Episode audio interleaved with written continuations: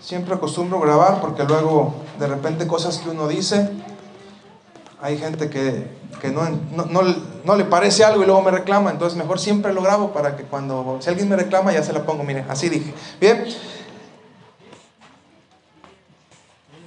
Respondiendo Jesús dijo, un hombre descendía de Jerusalén a Jericó y cayó en manos de ladrones, los cuales le despojaron e hiriéndole se fueron, dejándole medio muerto.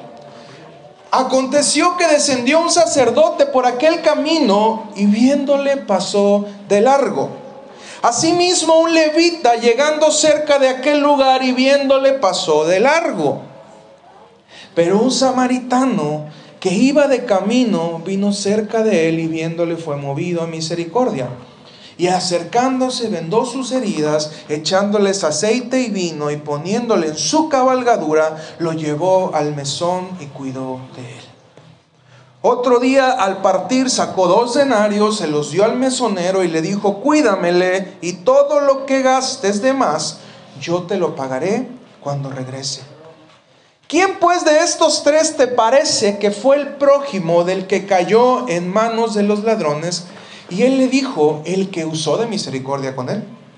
Entonces Jesús le dijo, ve y haz tú lo mismo. Mire, identificar un problema es el proceso más sencillo, incluso cayendo en la obviedad. La duda es, ¿qué vamos a hacer al respecto? Todo el mundo puede darse cuenta y señalar algo que sucede. Yo mire que desde que entré a este lugar me dio gusto el saber que ya tienen un espacio donde, donde se están reuniendo. La última vez que vine la actividad fue en la, en, la hacienda, bien, y tenían las reuniones en otro lado, pero me da mucho gusto el saber que, que ya se está generando un, espacio, pero con el solo hecho de pararme aquí yo me puedo dar cuenta de, de que faltan muchas cosas. Bien, para empezar, este, este no me gusta. me estorba para estar predicando. Si lo quito, yo creo que se cae. Se, cae la estructura, entonces no, no, lo voy a quitar por esa razón. Pero me puedo dar cuenta de un montón de necesidades que hacen, que hacen falta. Yo sé que seguramente usted se ha dado cuenta. Usted se ha dado cuenta que la lona se pone muy caliente y le da calor. Bien, yo no entendía, porque le comentaba al pastor cuando me invitaba a, a, a predicar, y le decía, a mí se me hace más fácil ir el jueves porque el domingo tengo que eh, mover todo el asunto para que alguien se quede en la iglesia. Y él me decía, no, hermano, es que los jueves llueve. Y yo decía, bueno, pues jueves en, jueves en la tarde normalmente llueve. Me dijo, en la tarde y en Mora llueve mucho. Yo no entendía por qué me decía eso. yo decía, bueno, pues igual yo, no, yo tengo problema. yo predico con con sol, predico con lluvia, predico con nieve, predico no hay problema, o sea, no tengo eh, dificultad con eso, pero hasta que llegué entendí por qué era importante que no, que cuando viniera no, no lloviera, pues entendí que, hay una necesidad eh, que hay que suplir. ¿Y usted se ha dado cuenta que hay una necesidad? ¿Y qué está haciendo?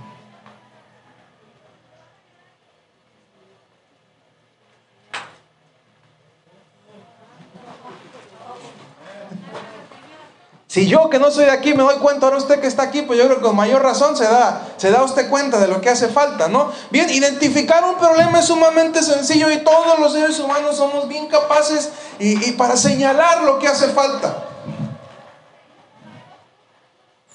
Yo me di cuenta que hace falta un buen bombo durante la alabanza, ¿verdad? Eh, porque ahí veía al pobre Manuelito batallando y batallando y batallando. Y lo ponía, bueno, no es Manuelito, es Manuelote. Bien, hace como 20 centímetros que no lo veía y como un kilo de pelo, bien, así chinito. Muchas personas se acercan conmigo en la iglesia para señalarme detalles o problemas que pueden observar. Cosas que faltan en la iglesia, problemas de logística y obviamente detalles en mi persona.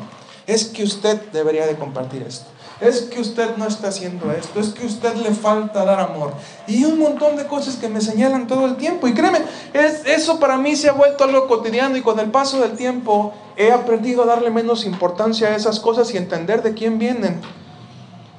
Eh, cada una de las cosas que me dicen, eso es una, cuestión clave que uno como pastor tiene que atender, porque si no, eh, comienzas a amargarte en lo que estás haciendo, si empiezas a escuchar la opinión de todas las personas. Te escucho, digo, bueno, ya viene de fulanito, ya, ya, me espero una sonada de repente, me espero unas dos, tres cachetadas y bueno, ni modo, eh, me sacudo el polvo y, adelante, ¿verdad? Eh, situaciones que pueden observar en otros es que el hermano fulanito está en pecado y es que el hermano fulanito hizo esto, es de lo más sencillo, todo el mundo tiene la capacidad, tenemos, porque me incluyo, yo no soy perfecto, todos tenemos la capacidad de señalar cosas. Lo cierto es que en la mayoría de los casos yo estoy consciente de lo que hace falta. Porque querido hermano, yo no estoy ciego. También sé lo que hace falta. También conozco mis debilidades. También conozco mis errores, mis carencias, mis falencias. Como conozco las debilidades y los problemas de un montón de gente porque soy el pastor. Y cuando alguien critica algo de mi persona o critica algo de otra persona, yo le digo, y si la conocieras profundamente, la odiabas, hermano. Si, si con eso te, te frustras, o si con lo que alcanzas a ver de mis errores, de mis carencias, te frustras, ¿qué pasaría si me conocieras realmente? Porque no soy perfecto y el hecho que esté pastoreando una iglesia, lo único que me hace diferente a la gente que no está pastoreando es que yo me aventé a hacerlo y ellos no.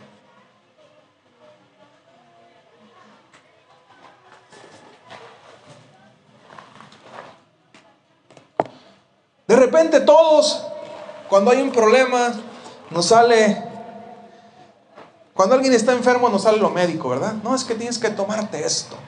Y te tomas un té de esta rama con esta otra rama y te vas a sanar, ¿verdad? Y vas con otra persona y la otra persona te dice, es que tómate esto. ¿Bien? Y a todos nos sale, nos sale lo médico. Y cuando alguien se enferma, yo le digo, pues ve con un doctor pues el que te puede ayudar más, el que te puede dar un diagnóstico, que te puede decir, pues es precisamente con un, con un doctor, bien. Y con el paso del tiempo también me he dado cuenta que mi trabajo no es estar desenterrando los pecados ajenos, o estar observando o analizando los errores, las falencias que otra persona tiene, sino apoyarlos cuando ellos me piden, me piden ayuda. En la parábola del buen samaritano tenemos un problema obvio. Hay un hombre tirado en medio del campo, medio muerto. Pero cuando pasaban, la gente no se daba cuenta si estaba medio muerto o estaba muerto. Y a veces dejamos pasar en la escritura muchos de los detalles que son sumamente importantes. Investigamos poco. Yo le animo a cuando usted lea su Biblia, pueda, si usted tiene internet, ahorita la mayoría de nosotros tenemos acceso a internet, si usted le sale una duda, puede investigar acerca de ese, de ese asunto. Cuando yo me puse a investigar lo que sucedía en la ruta Jerusalén-Jericó, descubrí algunos aspectos importantes que están en la palabra y que muchas veces obviamos. La ruta Jerusalén-Jericó era un descenso bastante prolongado. Jerusalén está en un monte y Jericó, estaba en el desierto, era una ruta complicada. Dice que los viajeros comenzaban a hacer un descenso por las montañas, por eso cuando la palabra dice y bajaban de Jerusalén, si usted recuerda lo que leímos o revisa en su Biblia, y la gente bajaba de Jerusalén a Jericó, yo dije, ¿por qué bajaban de Jerusalén a Jericó?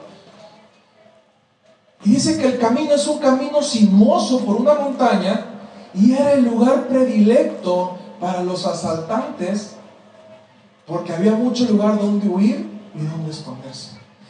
Tanto fue así que los romanos en, el tiempo de Jesús mandaron a poner puestos de centinelas comunicados entre sí en distintas partes, porque esta ruta era una ruta sumamente importante. Tres veces al año, los israelitas y otras personas de distintas partes del mundo viajaban a Jerusalén al templo, entonces tenían que pasar forzosamente y se convirtió en un problema de seguridad nacional para los romanos.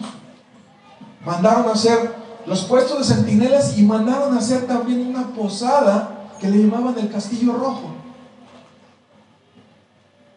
Se cree que lo que Jesús está mencionando esto, como la posada que Jesús menciona, era este lugar que fue mandado a construir a la mitad de este camino para que la gente que viajaba en esta ruta, en el transcurso que hacía en este proceso, porque era un proceso lento, de subida era lento, de bajada a lo mejor agarrando ya llegabas más rápido, ¿verdad? Pero de subida era un proceso lento, y para que la gente tuviera la oportunidad de descansar, crearon esa posada.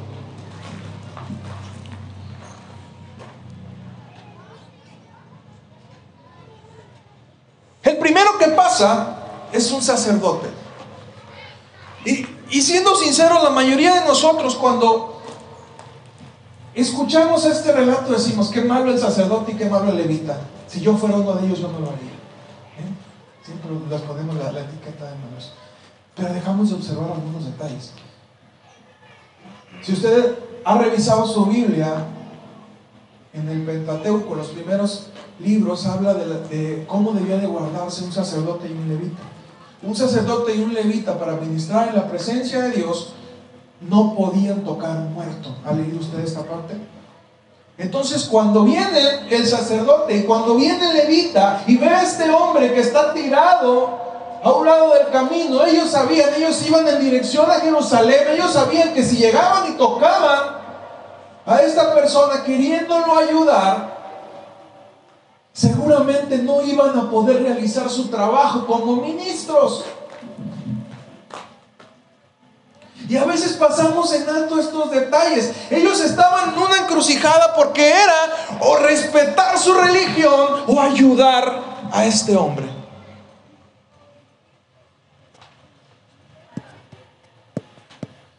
Si ellos se acercaban y lo tocaban y estaba muerto, ¿qué creen? Eran impuros y no iban a poder ministrar, no iban a poder realizar su trabajo. Y entonces ellos estaban en obedezco la ley de Dios o ayudo a persona. De repente apareció un personaje en el relato de Jesús. Y cuando te digo esto, que, eh, a veces descontextualizamos las parábolas de Jesús, cuando Jesús hablaba una parábola, estaba hablando acerca de un problema común.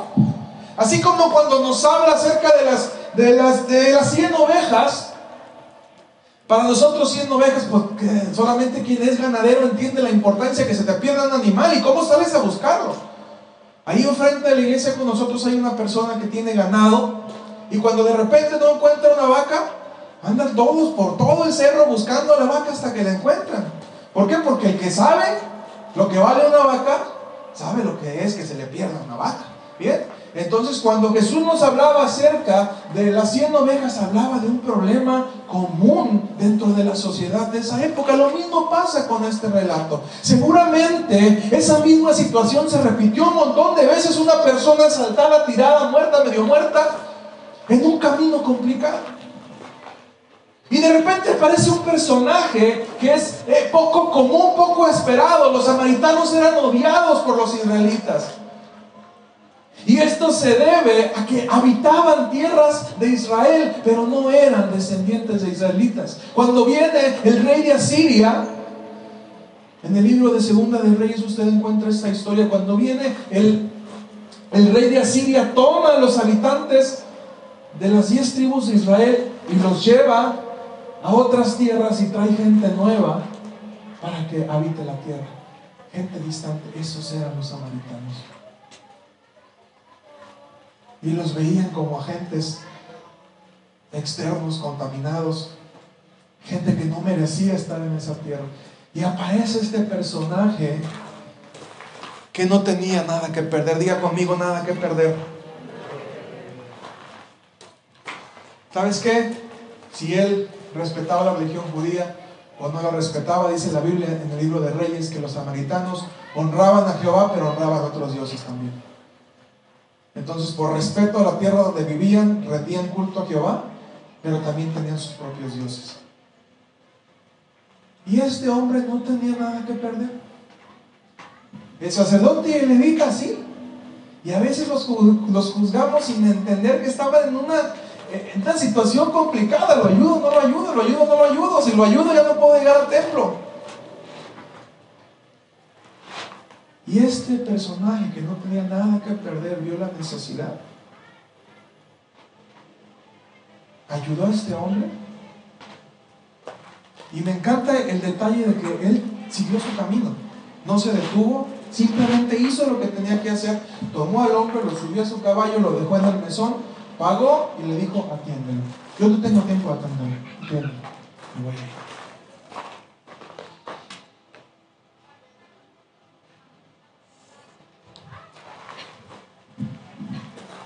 De repente nuestra religiosidad nos impide hacer el bien por nuestro prójimo. Y cuando Jesús mencionó este relato, quienes lo escuchaban entendían el contexto de lo que Jesús estaba hablando.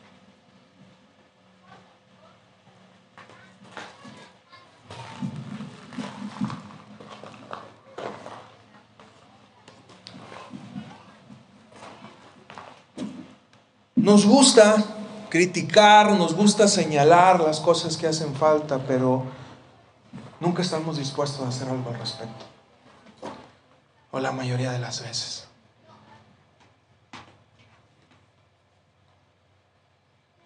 En la iglesia hay un lema, nuestro lema, que lo recuerdo constantemente a las congregaciones. Si Dios te permite ver la necesidad, diga conmigo, si Dios me permite ver la necesidad, es porque me quiere hacer parte de la solución.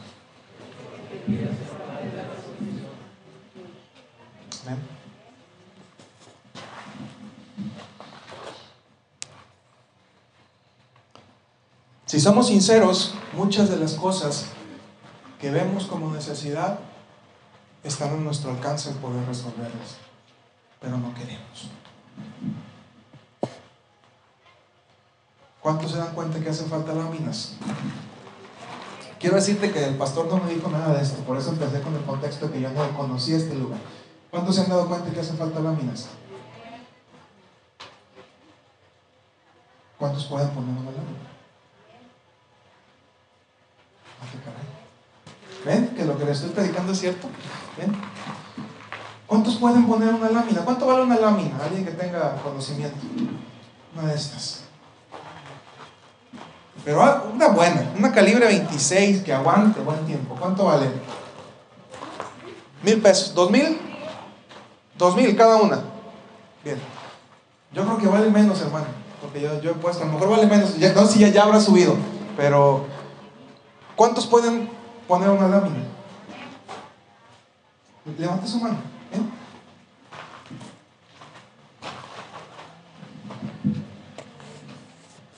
Bueno, volvemos a leer, por favor. Eh, vamos a volver a empezar Lucas 10, 25 al 37, porque parece que no, no, me han entendido lo que les estoy tratando de hablar. ¿Bien? ¿Cuántos pueden poner una lámina?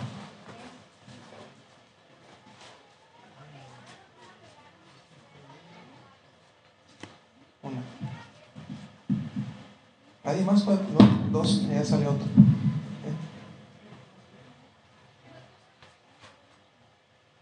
Le puedo asegurar que cada uno de nosotros, desde los grandes hasta los pequeños, si quisiéramos, podemos poner una lámina. Dos, tres, cuatro, cinco láminas. Si nos comprometiéramos realmente.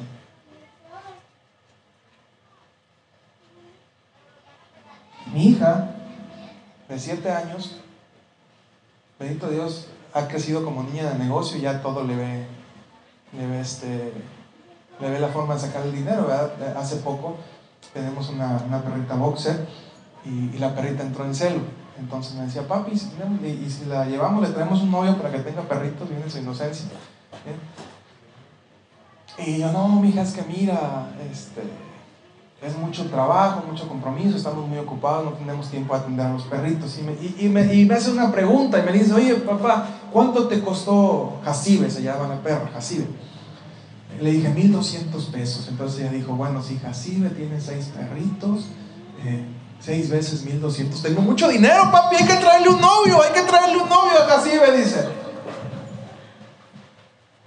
Si realmente nos comprometiéramos, yo le aseguro que mi hija de 7 años tiene la capacidad de con lo que tiene y los medios poder comprarse no solamente una lámina, sino dos, tres, cuatro.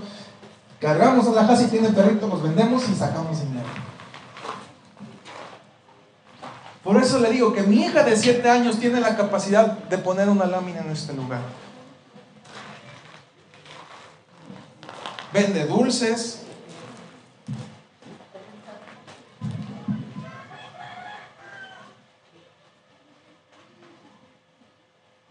Y, sabe qué es, qué es lo padre de cuando vas a compartir otro lado que, que tienes más libertad de incomodar a la gente. La gente se ofende con el pastor. Pero como yo no soy su pastor,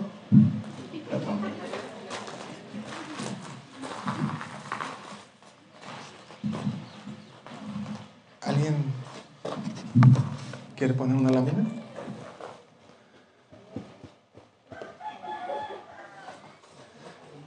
Usted puede vender duritos afuera de su casa y decir toda la ganancia que saque de este lugar va a ser para comprar una lámina. Seguramente usted tiene un montón de ropa que ya no usa porque ya no le queda, que la tiene guardada para cuando vaya a bajar de peso, porque algún día voy a volver a mi talla de señorita o de joven. Y tengo esa ropa guardada porque algún día la voy a usar. Y cuando comenzamos construyendo el templo allá con nosotros, empezamos con un terreno así como el de ustedes. En una de las zonas más feas de Tepic nos robaron cinco o seis veces mientras construíamos.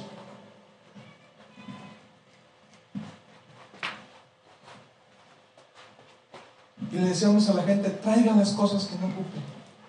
Y poníamos un bazar. Y semana a semana sacábamos de 500 a 1000 pesos, los cuales íbamos comprando material y material para crecer, pero se ocupa voluntad cuando uno ve necesidad.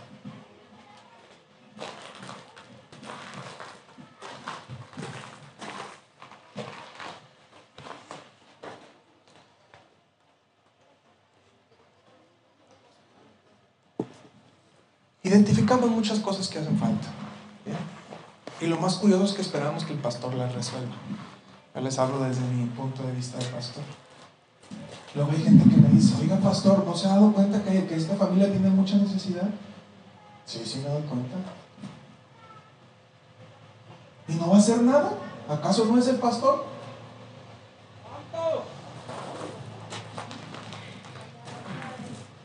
Y yo le digo, bueno, y si tú ya viste que le hace falta, ¿por qué no vas y la resuelves tú? ¿Por qué tengo que ser yo el que la resuelva?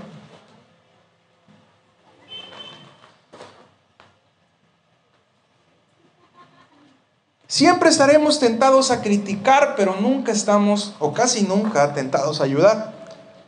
Siempre criticamos al sacerdote y al levita de esta historia, pero tampoco somos buenos samaritanos. Leemos la palabra y en vez de tomar la palabra y asumir lo que es nuestro, lo vemos también desde un aspecto de crítica y decimos, ay, el sacerdote y el levita, por eso los despreció el Señor. Pero tampoco somos buenos samaritanos. Nos gusta leer la palabra desde, como viéndola desde arriba, ¿verdad? Es como el que ve el fútbol y luego dice, ay, no, o sea, ¿cómo, puede ser posible que la falle? Luego vemos el, partido en la tele. Estaba solo y la falló. Pues sí, es fácil decir que la falló desde arriba, pero métete a jugar. El que ha jugado sabe que de repente viene una jugada, no le pegas bien, te equivocas, te bota feo, la cancha está mal. ¿O no, Manolito? ¿A qué sí? Y Manolito es bueno, pero todos hemos fallado un montón. Sí, Manolito, que es bueno, las fallaba. Yo que soy re malo con mayor razón, ¿verdad? Pero, ¿sabe? Se ve diferente la situación de las gradas que de la cancha. Y a todos nos gusta ver el fútbol desde las gradas, pero no nos gusta asumir la responsabilidad y tomarla en la cancha, equivocarte, estar dispuestos a equivocarnos, estar dispuestos a pagar el precio, estar dispuestos a correr riesgos en la cancha. Es bonito ver los toros en el lienzo. Es bonito ver el jaripeo en el lienzo, pero ah, qué miedo trepársele al toro, ¿verdad?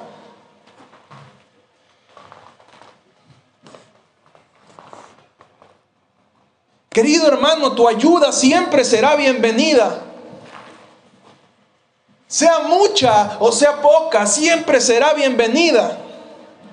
El samaritano hizo lo que podía, no se quedó a cuidarlo hasta que el hombre se restableciera porque no tenía el tiempo de hacerlo, pero estuvo dispuesto a hacer, mira, lo que yo puedo hacer por tu vida es llevarte a un lugar donde te curen y pagar para que te curen porque te robaron todo lo que tenías.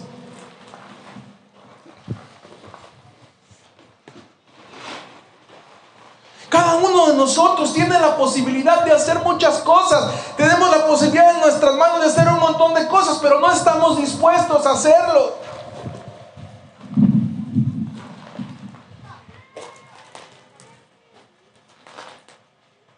En lo personal, yo amo a la gente que está dispuesta a resolver las cosas. A mí me gusta rodearme de esa gente.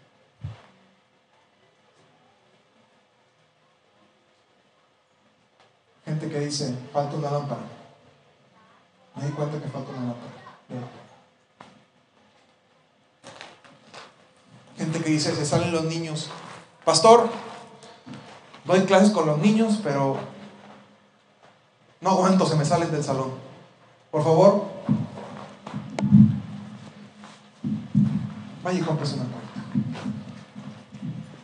Ah, qué alivio tener personas así en casa.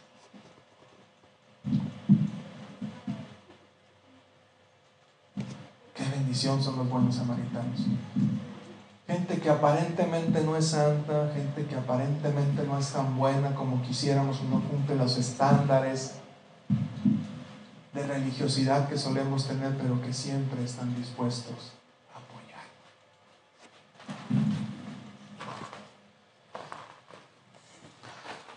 ¿Cuál es la última cosa que notaste que no funciona en la congregación?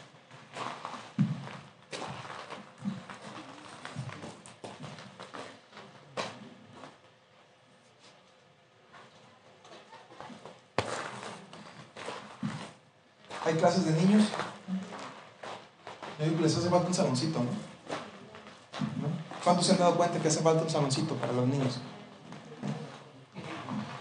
No puede ser posible que nosotros estemos cómodos y los niños se van frenando.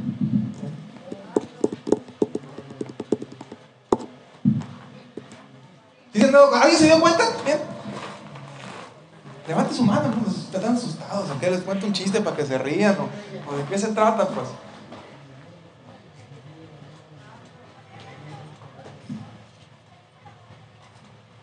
Si yo que no vengo me doy cuenta. Es como en casa, ¿verdad? A usted le ha pasado que de repente hay una gotera, la taza del baño no funciona bien. Y pasan años y años y años y nos acostumbramos a que la taza del baño no funcione bien. Y de repente llega una visita, ay, este, eh, nada más, eh, eh, cuando le bajes tienes que meter la mano al tanque y jalar el zapito. Y una cosa tan sencilla como arreglar el zapito no la arreglamos porque nos acostumbramos al problema. Y aprendemos a vivir con el problema. Pero no estamos dispuestos a resolverlo. Y así nos pasa. Y de repente tiene que venir alguien, como lo estoy haciendo yo en este momento, para darnos cuenta de las cosas que hacen falta en nuestra casa. Cada año nosotros en nuestro aniversario invitamos a personas que vengan de fuera y la primera tarea que yo les digo es, por favor, dime las cosas que ya nos acostumbramos y que no estamos haciendo bien. Yo te puedo decir, por ejemplo, hace falta una persona que esté aquí en la entrada, que cuando la gente llegue, le diga, muy buenos días, ¿cómo está? ¿Quiere que oremos por algo? Mire, tome su lugar, una bendición tenerlo aquí. Aunque sea la gente que venga todos los días. ¿Usted se ha dado cuenta que falta eso? ¿Y por qué nadie toma lugar? Porque usted puede decir, no, hermano, dos mil pesos por una lámina. No, perdóneme, pero se me sale de mi, de mi presupuesto. Pero bueno, estar ahí en la puerta. Porque si todos nos damos cuenta, no hacemos las cosas. Ahí está el muertito, ¿bien? El medio muerto, pues, como el buen samaritano. Montón de muertitos. Bien. ¿Alguien de aquí ha trabajado alguna vez en la construcción? Sí. Supongo que saben hacer mezcla, ¿no? Estuco. ¿sí? ¿Por qué no le echamos ahí?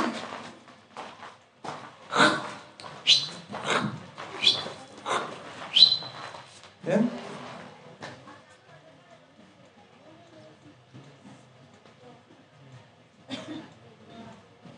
Vale así. Vuelvo a repetir, el pastor no me dijo que le dijera nada, para que no le eche la culpa al pastor. A lo mejor ya no me vuelve a invitar después de esto. Bien, eh, pero bueno, ¿qué, le vamos, ¿qué le vamos a hacer? Bien. Hay mucha necesidad, hermanos, y hay muchas manos buenas para poder resolverla. Pero es solamente... Y, y sabe, no se ocupa hacer gran cosa. Solamente con que cada uno de nosotros pudiera hacer lo que está en sus manos, cambiaría mucho el aspecto de la necesidad. ¿Qué hizo el buen samaritano? Tomó al hombre, lo subió a su caballo, lo llevó al mesón y dio dos denarios. Un denario era el salario de un día, salario de un día 200 pesos el día de hoy, le dejó al mesonero 400 pesos en cambio. ¿Hizo gran cosa? Si tú quieres, no. Simplemente hizo lo que estaba en sus manos y cambió la necesidad no suplida por una necesidad satisfecha.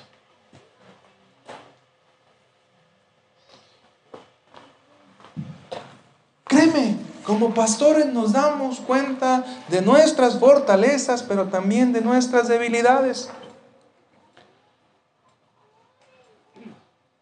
Yo también me doy cuenta de todo lo que hace falta en la iglesia.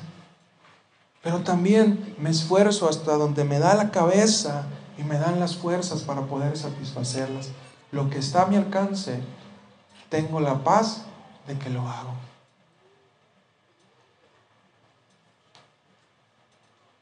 Cuando comenzamos a construir la congregación yo tenía dos vehículos. ¿Y sabes qué hice? Los vendí los dos. Me endrogué con otro. Y ese dinero se usó para levantar el templo.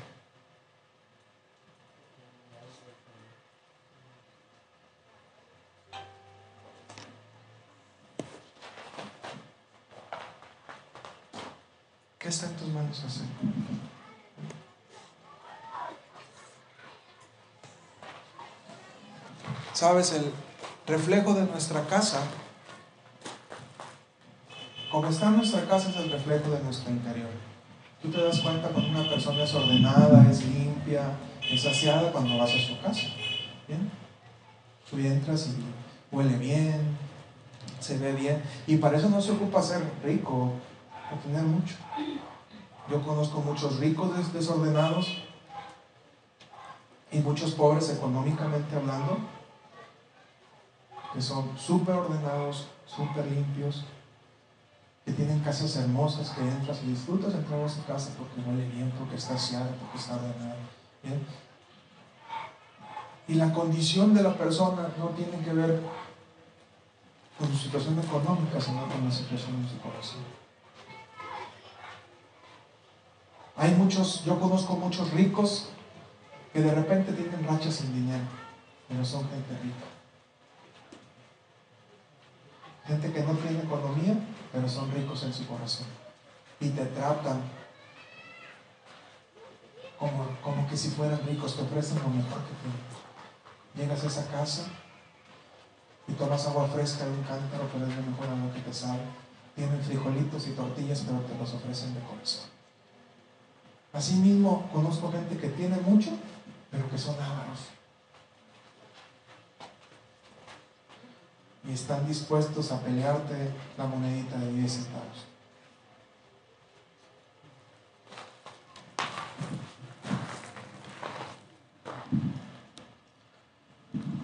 Solemos llamar Satanás al enemigo, pero Satanás solamente es su apodo. ¿Usted sabe lo que significa Satanás? Acusador. Su, nombre es Lucifer. Pero Satanás significa acusador. Y es su apodo. En el Nuevo Testamento lo conocen por su apodo. Bien, como conocen a, algunas personas por, por, su apodo, de repente llegas a, un pueblo Yo tengo un tío que vive allá por Chihuahua y cuando fuimos a visitarlos nos decían, eh, oye, pero ¿cómo vamos a encontrar su casa? ¿Cómo llegamos? No te preocupes, a quien le preguntes en el pueblo por el papitas, te va a decir dónde vive. Y no conocían, porque si, preguntas Jesús Herrera, nadie va a saber quién es. Pero pregunta por el papitas y todo el pueblo. Y si llegamos, oye, ¿cómo vive papitas? Ah, mira, te vas por aquí, le das vuelta y ya llegaste. Bien. Así conocemos comúnmente a Satanás en este tiempo como el acusador. Y cuando usted acusa, cuando usted condena, lo que está haciendo es la obra de Satanás. Y estamos como el chavo del ocho. Míralo, eh, míralo, eh, míralo, eh.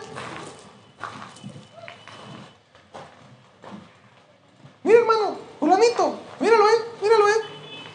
Satanito,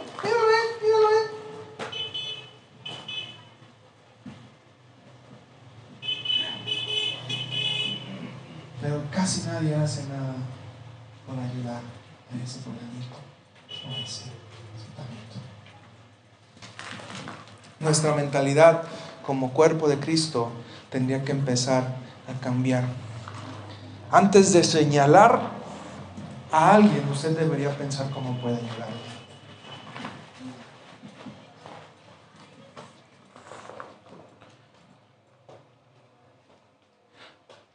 Incluso saber si esa persona está buscando ayuda. Porque a veces hasta en eso metemos la pata. Queremos ayudar a gente que no quiere que le ayudes. Gente que a lo mejor está feliz en su condición de miseria y no quiere que le ayudes. De repente usted identifica a alguien que es que, que tiene un problema, por ejemplo, como la homosexualidad, usted va y lo señala. Arrepiéntete, te vas a ir al infierno, pecador, ¿verdad? Bueno, ¿y quién te está preguntando?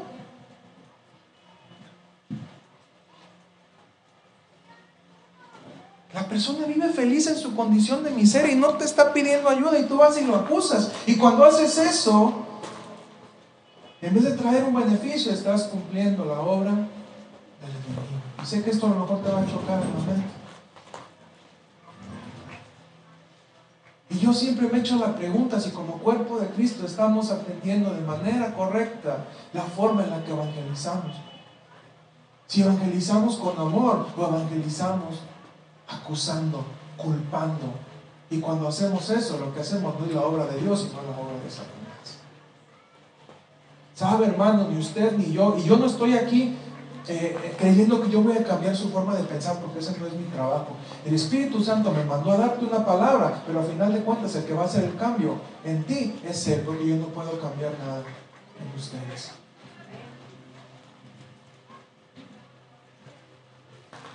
Lo que sí te puedo asegurar es que estoy seguro que el Espíritu Santo me mandó a este mensaje.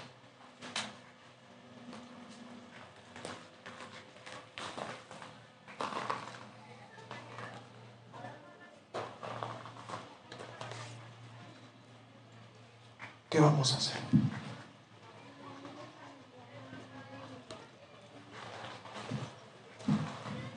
Iglesia, vida eterna, el hermoso pueblo de Mora, ¿qué vamos a hacer?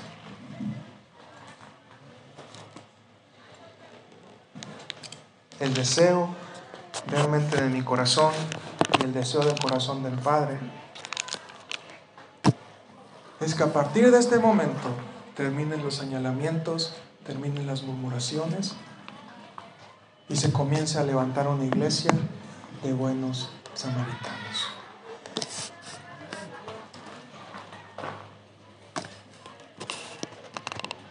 ¿Por qué el pastor está lejos? Pues porque está lejos. Porque luego nos quejamos de casi todo. ¿Y por qué el pastor está cerca? Bueno, porque está cerca. ¿Y por qué el pastor está alto? Pues porque está alto. ¿Y por qué el pastor? Es que ese pastor está muy chaparrito, ¿bien? Y es que ese pastor está muy gordo, come mucho y, toma mucho dinero de la iglesia. No, mira, está bien flaco. Va a estar enfermo porque está en pecado. Y a todo le vamos encontrando. Vamos encontrando un problema, ¿verdad? Y es que está muy viejo, no le alcanzan las fuerzas ya para hacer paso. No, es que está muy joven, muy inexperto.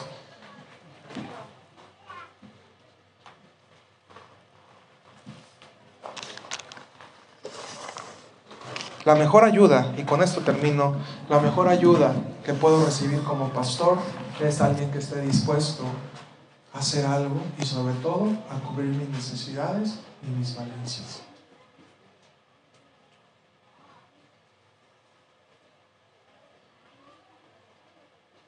Si ahorita el pastor está en Mexicali, es por un propósito. De que se levanten personas en este lugar que estén dispuestas a cuidar, a hacer crecer esta iglesia como si Él estuviera presente. Personas que estén dispuestos a levantar la obra, tanto física como espiritualmente, como si Él estuviera presente.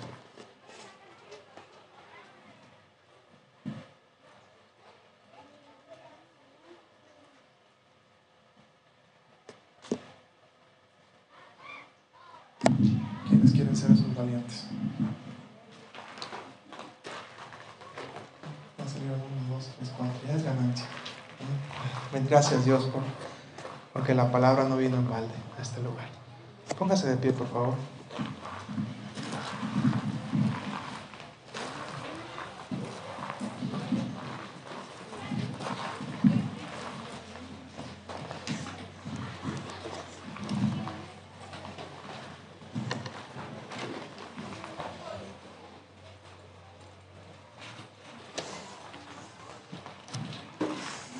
Jesús vino a esta tierra a traer la esencia del amor de Dios.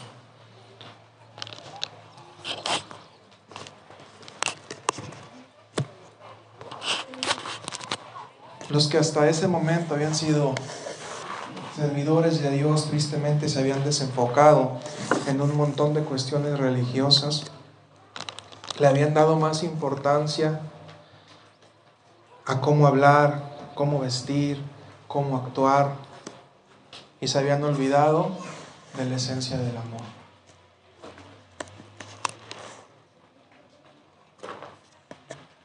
Jesús mismo le dijo a uno de ellos, qué padre que hicieras todo esto, diezmar, cuidarte de pecar, pero sin olvidar lo más importante. Y lo más importante que nos vino a enseñar el Señor Jesús es el amor.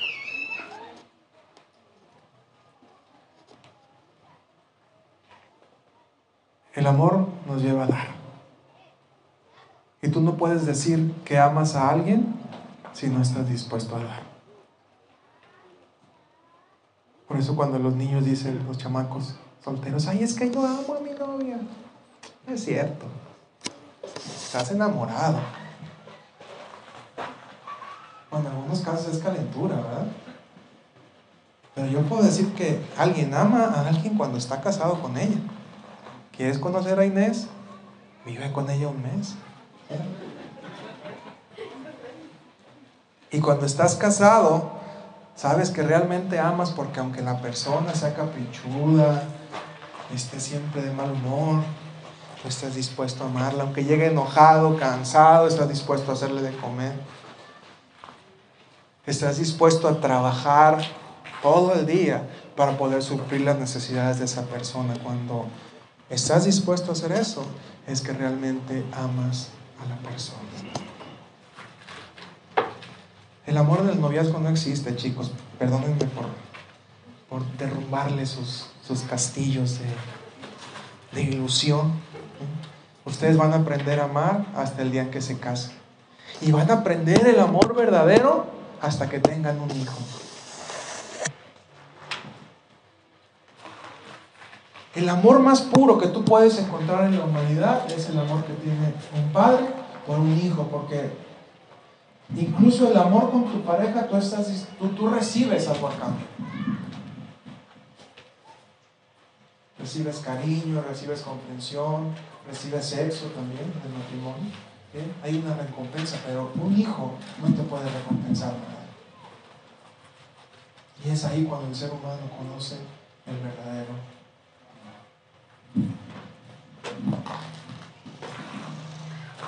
¿Amas este lugar?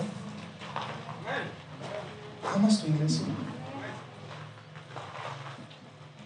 Esta es tu casa. Espiritualmente, esta es tu casa. Y como visita, perdóname, pero te puedo decir que el estado de tu casa te revela el estado de tu corazón. Espiritualmente hablando. Así como está este lugar, así está su corazón. Les animo, les reto a que amen este lugar, a que hagan lo que esté en sus manos. A lo mejor no va a ser gran cosa, pero hagan lo que esté en sus manos para que este lugar refleje algo diferente.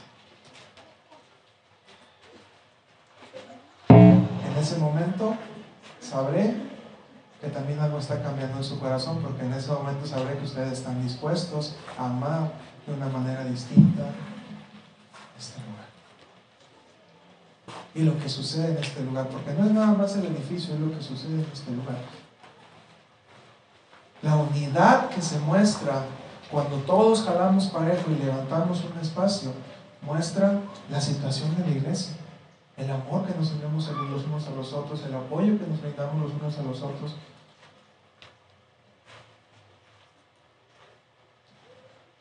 Por eso te digo que esto muestra mucho de nuestra situación como iglesia,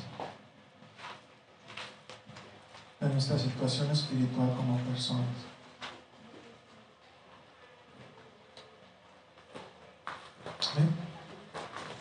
Y perdóname, Vine a decirte esta verdad de la forma más dulce posible. Espero y sea de bendición y más adelante volver y encontrarme un montón de buenos samaritanos. Normalmente la ayuda llega de quien menos espera. Eso me he dado cuenta.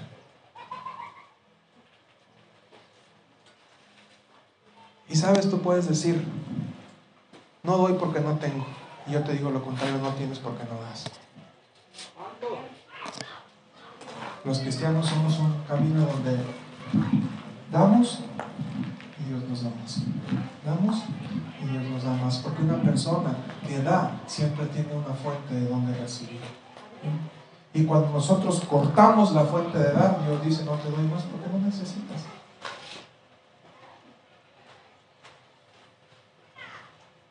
un cuerpo de agua que no tiene salida se estanca y se echa a perder. Siempre tiene que poner una salida. Y si damos, recibimos. Y si damos, recibimos. Y si damos, recibimos. Que este lugar se convierta en un lugar de gente que ama, de gente dispuesta a dar y gente dispuesta a hacer lo que está en sus manos. No te estoy diciendo que vendas tu casa, no te estoy diciendo que vendas tus autos. Si lo quieres hacer, qué bueno, qué bendición, pero no te estoy diciendo que lo hagas. Con que hagas lo que está en tus manos hacer, si cada uno de ustedes hiciera lo que está dispuesto a hacer, lo que tiene en sus manos hacer, sería muy diferente. ¿Cuántos somos? 3, 6, 7, 8. 7, 8, 9, 10, 11, 12, 13, 14, 15, 16, 17, 18, 19, 20, 21, 32, 33. Ya está escondiendo el hermano, pero van a ser 3 allá. 36 con las 3 de él. 36 láminas. ¿Creen que alcancemos a cubrir este lugar?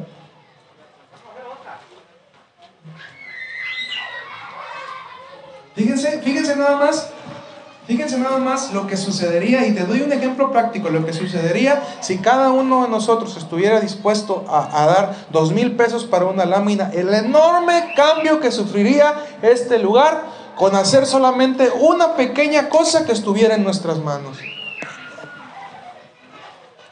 36 láminas, tapamos este lugar y nos sobra. ¿Te das cuenta de lo que te estoy hablando? No ocupas hacer gran cosa para generar un cambio y eso sucede lo mismo allá afuera. No ocupas hacer gran cosa con que ames a alguien, a una sola persona, con que te comprometas en acercarte con alguien que tiene una necesidad, en darle a lo mejor un paquetito de sopa con un puré todos los días para que esa persona coma. Haces un gran cambio. Pero no estamos dispuestos a hacerlo. ¿Qué pasaría si cada uno de nosotros donara una lámina, pero también donara 100 bloques?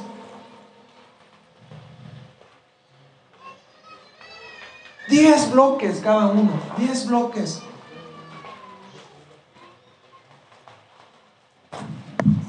¿Qué sucedería, hermano? Grandes cosas podemos hacer cuando el cuerpo de Cristo se une.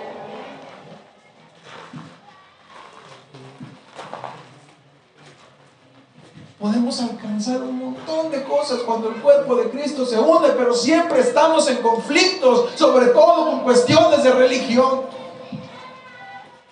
Con que no hagan lo que yo quiero que hagan. Con que no hagan de la forma en que yo quiero que hagan. Siempre estamos con los mismos conflictos y nunca terminamos de unirnos como cuerpo de Cristo. Y no solamente aquí, sino en todos lados.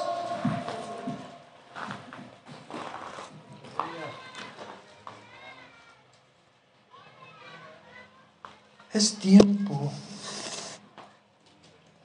de unidad. Es tiempo de acercarnos a Dios. Que Dios te bendiga.